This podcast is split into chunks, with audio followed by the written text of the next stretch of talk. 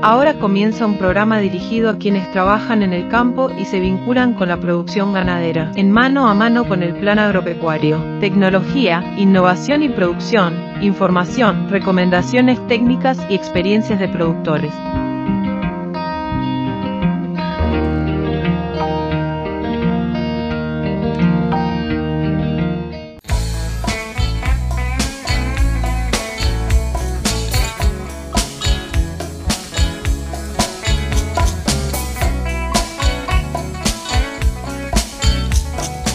Amigas y amigos, bienvenidos a una nueva misión de Mano a Mano con el Plan Agropecuario. Es un gustazo reencontrarnos a través de Radio Caro, de Radio del Oeste, Radio Tabaré y la hora del campo, llegando a lo largo y ancho de todo el país. Les comentamos que vamos a tener un programa con novedades, primero porque tenemos los datos, los resultados de la última encuesta realizada a los productores asociados al Plan Agropecuario, encuesta RING, donde se comparte por parte de los productores que desde ya estamos agradeciendo su colaboración las principales variables, aspectos, elementos que tienen que ver con la producción ganadera sobre estos aspectos vamos a estar charlando con el ingeniero agrónomo Carlos Molina, director general del Plan Agropecuario. Más tarde vamos a tener la palabra del ingeniero agrónomo Rafael Reino, eh, hoy dirigiendo el, Departamento Sistema de Pasturas del Instituto Nacional de Investigación Agropecuaria, pero vamos a estar charlando sobre una variedad de raigras el primer cultivar de raigras perenne seleccionado en Uruguay, en este caso el raigras virazón. ¿Cuáles son sus características? ¿Dónde funciona mejor? ¿Cuáles son sus aptitudes pastoriles, sus múltiples usos de este verdeo? A eso se va a estar refiriendo el ingeniero agrónomo Rafael Rey. Pero sin más que agregar, vamos directamente a la palabra de los protagonistas de hoy.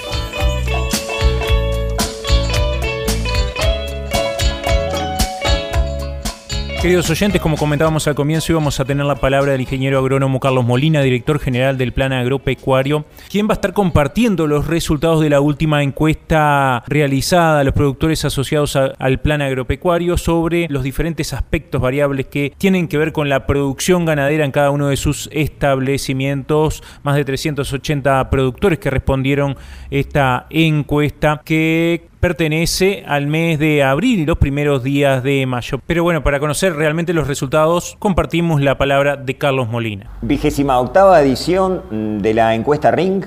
En esta oportunidad, más de 380 productores respondieron la encuesta. Eh, nos hacemos desde los ojos de los productores cómo están sus establecimientos.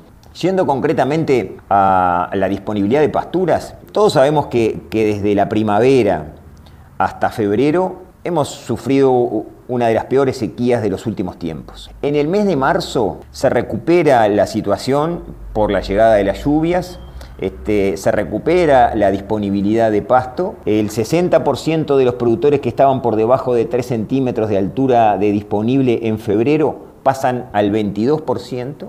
Eso es una muy buena recuperación en el mes de marzo, pero lamentablemente en el mes de abril, esta, esta, encuesta pregunta por el mes de abril, en el mes de abril, otra vez, la falta de lluvias no nos permiten consolidar ese incremento en disponibilidad de pasturas y se queda ahí el 20% de los productores siguen por debajo de 3 centímetros y el 70% de los productores están por debajo de 5 centímetros de disponibilidad en la boca del invierno. Una situación realmente crítica en muchos establecimientos, en muchas zonas del país, debido, como decíamos, a la fuerte sequía que, tuvimos en primavera verano y en algunos lugares eh, por segundo año consecutivo y en algunos lugares del país también por tercer año consecutivo. Si nosotros comparamos eh, esta situación de, mm, eh, mitad finales de otoño, previo a la entrada del invierno 2023, comparado con 2022 y 2021,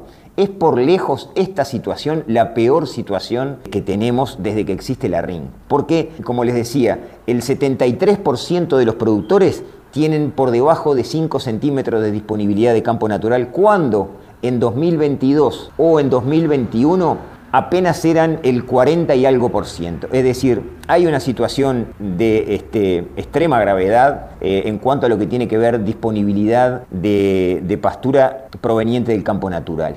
El campo reverdeció, el campo este, mostró su resiliencia, el campo natural, una vez más, pero fue corta la respuesta por la falta de precipitaciones, nuevamente, como les decía, del mes de abril. Esa falta de precipitaciones también impactó en la implantación de los verdeos y en el estado actual de los verdeos invernales, donde prácticamente el 70% de los productores nos dicen que la situación de sus verdeos, avena o raigras, es de media a pobre. Y muchos productores eh, tuvieron que resembrar porque, bueno, este, la lluvia eh, falló, el verdeo nació, pero después eh, la falta de precipitaciones llevó a, una situación crítica que los productores tomaron la decisión de resembrar. Algo similar pasa con las praderas, es decir, estamos hackeados por varios lugares con la oferta de pasto, el campo natural, los verdeos y también las praderas, donde el 79% de los productores, casi el 80% de los productores, nos dicen que la situación de sus praderas es de media a pobre, cuando además en el 36% de los casos que responde la RINC a las praderas se la llevó la sequía, otro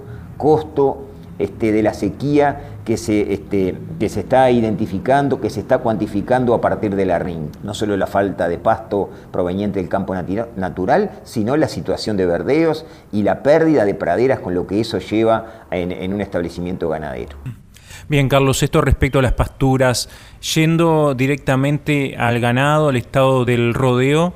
Eh, eh, las vacas se recuperan, ¿verdad? Eh, la recuperación de, la disponibilidad de forraje registrada en el mes de marzo permite que los rodeos salgan del deterioro de estado que habían presentado desde la primavera. El rodeo de cría se fue deteriorando sistemáticamente desde la primavera 2022 hasta el mes de febrero. En marzo dejan de perder estado y en abril muestran una leve recuperación. Recuperación al fin, pero leve y muy sobre la raya, digamos así, muy sobre eh, el fin del periodo donde uno normalmente espera que el rodeo se recupere, porque bueno, estamos este, a mitad de mayo prácticamente. Como decíamos respecto a la, situación de la disponibilidad de pasturas, el 2023 es el peor año desde que existe la RING, desde que la RING funciona, para el estado corporal de los ganados entrando al invierno, es decir, terminando el otoño y entrando el invierno. En 2021 y 2022, apenas el 3% de los productores que respondieron la RING tenían su rodeo de cría por debajo de una condición corporal de 3.5 en la escala de condición corporal. Hoy, en 2023, primer semana de mayo, el 14% de los productores todavía tienen este, su rodeo de cría en una condición corporal por debajo de 3.5. Y el 65% tienen su rodeo de cría en una condición corporal entre 3,5 y 4. Es decir, Hubo una recuperación, pero una recuperación, eh, podemos decir que eh, menos de lo esperable, menos de lo deseable, menos de lo que ocurre en un año normal y bueno, ya con el final del periodo de recuperación de estado este, muy cerca. Una de las consultas que se realiza es si los productores hicieron eh, diagnóstico de gestación, ¿no? El mes anterior el 80% de los productores nos, nos contestó que sí que, este, que normalmente realizan diagnóstico de gestación, eh, sea a través de tacto o a través de ecografía, con un profesional veterinario de su confianza. Y en el mes de abril, el 40% de los productores que responden la RING realizó diagnóstico de gestación. Estos productores eh, se puede decir que tienen resultados alentadores. El 80%, de ese 40% de, productores que, responde este, que ya hizo el diagnóstico de gestación, el 42% tiene, eh, logra resultados por encima de 80% de preñez en el rodeo general. Eso, este, si uno lo mira así este, fríamente y mirando la, eh, la condición de, precipitaciones, de pasto, de clima en general que vivimos en primavera y verano, es un, es un resultado este, realmente satisfactorio. No obstante, si uno compara este resultado en este momento, primeros días de mayo, con respecto al año pasado, el año pasado el 60% de los productores que respondió la RIN lograron más de 80% de preñez en el rodeo general, cuando en este 2023 apenas el el 42% logra ese este, más de 80% de diagnóstico de preñez. Es decir, hay un escalón para abajo hay un escalón para atrás, un retroceso en, este, en esos niveles de preñez logrados por estos productores comparando este año con el año pasado. Eso a nivel de rodeo general, lo mismo sucede con las vacas de segundo entore o las vacas de primer cría, como le querramos llamar, también hay un retroceso.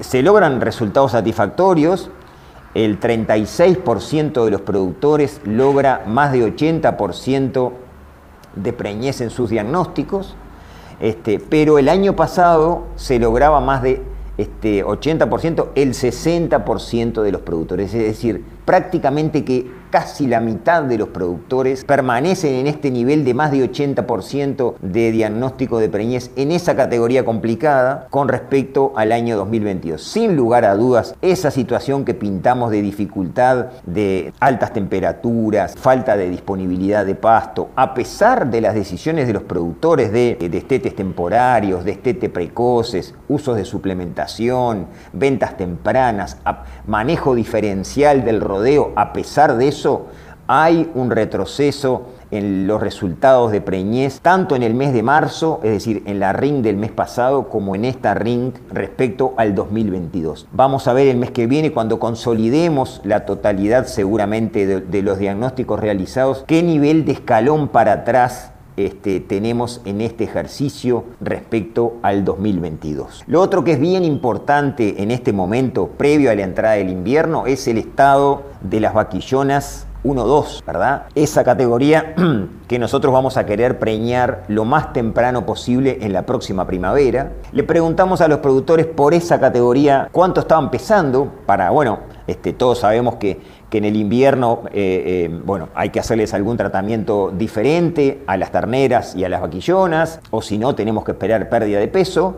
Le preguntamos a los productores y casi la mitad de los productores, el 43% de los productores que responden la RIN, el peso de sus vaquillonas en este momento es de menos de 240 kilos. Los 240 kilos son como un, un límite por el cual por debajo se me va a complicar seguramente para preñarlas temprano en la primavera, para tener buenas preñeces y de calidad, que es lo que me va a permitir reordenar el rodeo o mantener el rodeo ordenado si yo logro que esa categoría se preñe este, en un alto porcentaje y se preñe temprano. Entonces, bueno, con esos resultados de que casi la mitad de los productores tienen las vaquillonas pesando menos de 240 kilos, es muy importante, muy importante atender esta categoría. Las tengo que suplementar, les tengo que dar, este, eh, pastorear algún verdeo que tengo este, eh, realizado. Bueno, tengo que este, monitorearlas de cerca y manejarlas con una alimentación diferente si es que quiero que logren peso de entore y desarrollo para su entore lo más temprano posible en la próxima primavera. Es fundamental, así también como es fundamental el tema de la gestión del poco pasto que hay, el tema de la gestión y la toma de decisiones oportunas respecto no solo a esta categoría vaquillonas 1-2, sino también respecto al rodeo general y a las terneras que van a ser su primer invierno, que es clave su primer invierno para su memoria productiva. ¿Cuál es la situación respecto a la disponibilidad de agua? Todavía el 38% de los productores tiene potrero sin agua, Estamos cerrando abril y en la primera semana de mayo son estas respuestas, recordamos, a pesar de las lluvias que hubo en marzo y de las pocas lluvias que hubo en abril, aún tenemos casi el 40%, 4 de cada 10 productores que responden la RING con problemas de agua en sus establecimientos. Es fundamental un proceso de este, diagnóstico y de planificación para resolver este problema. En un proceso de inversiones seguramente que sea necesario, un proceso de inversiones pensadas, planificadas, para poder sostenidamente recorrer ese proceso de ir resolviendo esta situación de agua de bebida para los animales que es fundamental para aspirar a un buen desempeño productivo y reproductivo. Como para ir concluyendo eh, la nota, Carlos, resumiendo, ¿cuáles son los principales aspectos que se destacan de esta encuesta? En definitiva, una RIN que nos dice los primeros días de mayo respecto a abril que no se puede consolidar la recuperación de, la disponibilidad de pasto por la falta de lluvias que otra vez sufrimos en el mes de abril. Eh, sigue siendo una situación crítica la de muchos establecimientos y el invierno va a ser una, estación difícil de pasar. Hay que tomar decisiones con información objetiva, monitoreando este, y gestionando el recurso pasto que tengamos. Los bardeos están un poco complicados, las praderas también están con dificultades para ofrecer forraje, la falta de precipitaciones cruza toda esa situación. Las vacas muestran cierta recuperación, pero menor a la esperada en esta época del año y una recuperación que podríamos decir que tardía. Y hay todavía dificultades en lo que tiene que ver con el agua en potreros en muchos establecimientos. Ese es un poco el pantallazo general que nos dan los productores, a quienes agradecemos otra vez por la deferencia y en base a estas situaciones que seguimos generando día a día actividades para y con los productores y reflexionando sobre las mismas y cómo tomar mejores decisiones. Muchas gracias, Carlos, por la participación. Eh, bueno, esperemos que se tomen las medidas correspondientes pensando que el invierno va a ser complicado. Aquellos que puedan tomarlo, claro está, la situación este, puede ser diferente, heterogénea, dependiendo de la zona del país y las decisiones tomadas con anterioridad pero bueno, esperemos que esto mejore y bueno, que el invierno no afecte tanto a la producción ganadera. Nosotros continuamos con más mano a mano con el plan agropecuario. Actividades del plan agropecuario. Se están realizando los talleres de otoño del proyecto Gestión del Pasto FPTA 356. Se realizará el taller en el establecimiento La Palma el próximo 24 de mayo en el paraje Paso de la Cruz, departamento de Artigas. El 25 de mayo se realizará el taller en el establecimiento San Antonio en Paso del Rey, departamento de Cerro Largo. Se encuentran abiertas las inscripciones para el curso curso dirigido a jóvenes sobre regulación de sembradoras que estará comenzando el primero de junio en la Sociedad Fomento Colonia Suiza en el departamento de Colonia. Se encuentran abiertas las inscripciones para realizar el curso a distancia Buenas Prácticas Ganaderas y Bienestar Animal. Las inscripciones estarán abiertas hasta el próximo 5 de junio. Toda la información sobre actividades y cursos de la institución en planagropecuario.org.uy. Actividades de extensión y capacitación, publicaciones y todas las novedades de la institución actualizadas, visite nuestra web en planagropecuario.org.uy.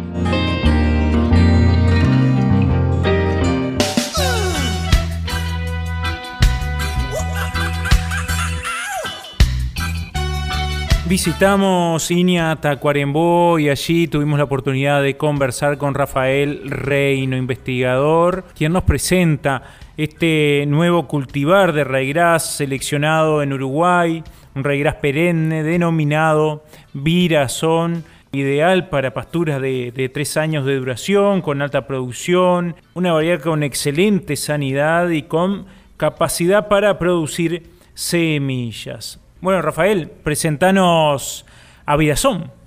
Bueno, Raigras perenne Virazón es el primer Raigras perenne mejorado, mejorado en Uruguay, es, parte del, trabajo en, conjunto que hacemos con Raison, con PGG Raison. Em, ha sido, eh, como les decía, el primer Raigras perenne mejorado en Uruguay y eso, eso le otorga eh, ventajas adaptativas interesantes porque eh, si bien eh, el Reirás perenne como especie eh, ha sido probado en, muchísimas ocasiones en Uruguay, básicamente se traían materiales, se importaban materiales mejorados en, otras partes del mundo y no necesariamente con una adaptación a nuestras condiciones edafoclimáticas y a nuestras condiciones de, este, de sanitarias, de presencia de enfermedades que son que son muy comunes en, nuestro país, como, como son las,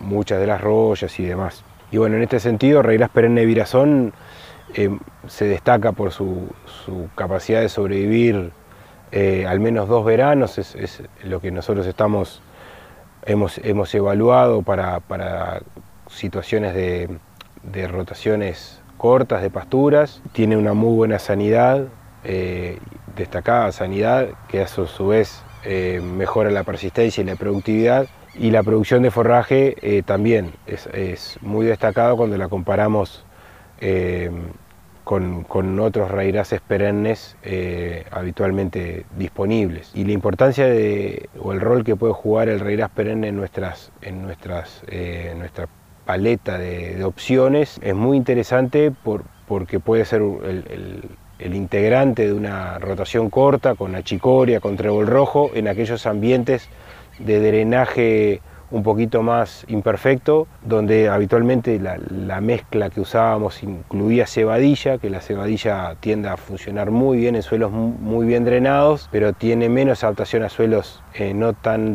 no tan bien drenados y ahí el Reirás perenne eh, juega un rol importante, puede, puede ser el, el, integrante de esa mezcla con achicori y rojo en, ambientes un poquito más, eh, más húmedos. Y el otro, el otro rol muy interesante que puede jugar el Reina Perenne, que, ya lo está haciendo, es para estirarle la vida productiva a situaciones como eh, chacras de alfalfa, donde al tercer, cuarto año la alfalfa empieza a tener una pérdida de plantas y empieza a quedar a tener alguna pérdida productiva por, por huecos que empiezan a quedar y una intersiembra de raíz perenne ha sido, ha sido una solución muy interesante para estirar la vida útil de, esa pastura, de esa alfalfa, en esa mezcla que se termina armando de raíz perenne con alfalfa, donde nos termina abaratando costos porque estamos eh, estirando dos años más la vida de esa pastura y realmente hace un aporte muy muy interesante y complementario al de alfalfa con una producción muy buena de invierno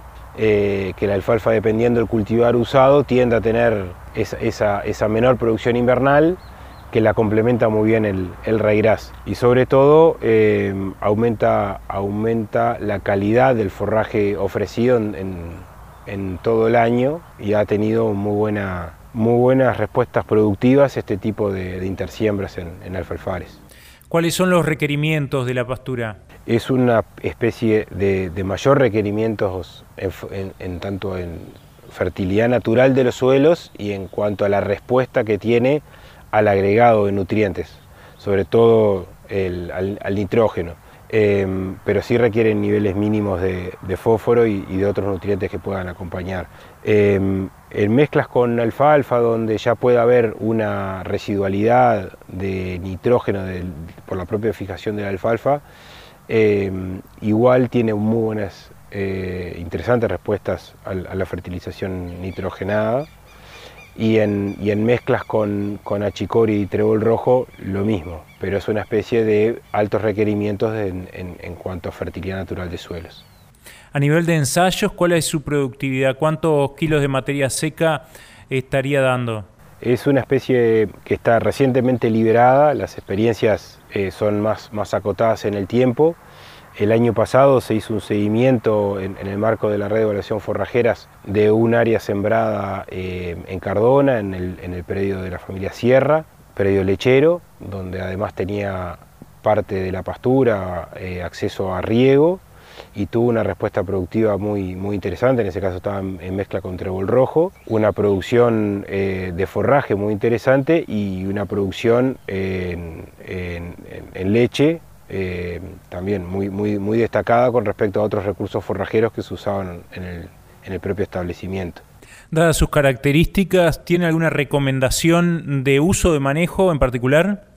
Las recomendaciones de uso son, son estas dos opciones que, mencionamos anteriormente, son las, las, que donde le vemos mayor valor en las rotaciones cortas o en la intersiembra de, alfalfares para, estirar la, vida útil. En, cuanto a, requerimientos de manejo, em, durante, durante el otoño, invierno, primavera em, requiere un manejo similar a lo que podría ser un, un anual la, diferencia con un regras anual es que el, el perenne persiste vegetativamente durante el, durante el verano y ahí requiere un, manejo un poco más eh, controlado eh, de forma de no, de no estar eh, haciendo un, uso excesivo que, termine agotando las reservas de, la planta.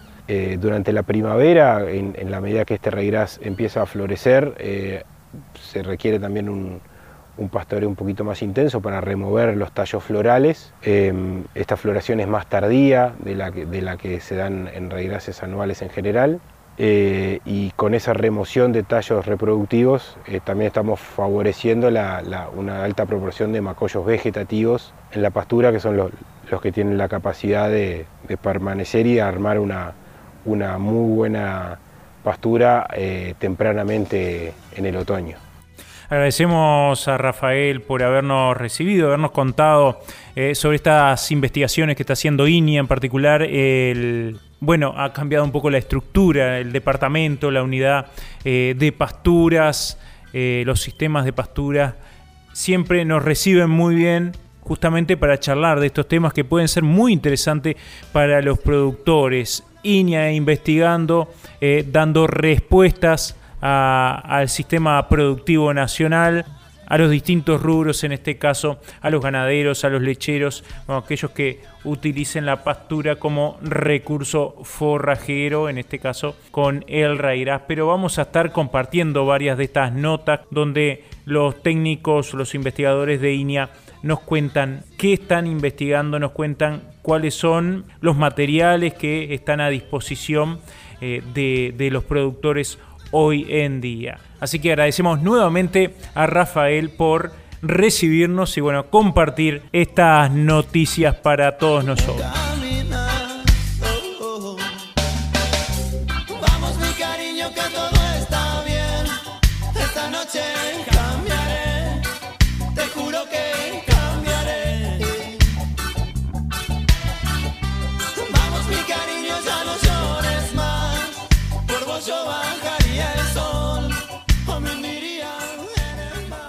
Amigas y amigos, ha sido un gustazo haber compartido otra media hora de información a lo largo y ancho del país, llegando a través de Radio Carve, Radio del Oeste, Radio Tabaré y La Hora del Campo. También un programa que queda disponible en Spotify y claro está a través de la página web del Plan Agropecuario, donde pueden acceder a este programa, a los programas de televisión, a todas las actividades que están previstas realizar por el Plan Agropecuario, a las publicaciones, cursos, etcétera. Toda la información disponible, como siempre, en Plan Agropecuario agropecuario.org.uy. Nosotros nos reencontramos la próxima semana para seguir compartiendo este programa que hemos denominado Mano a Mano con el Plan Agropecuario.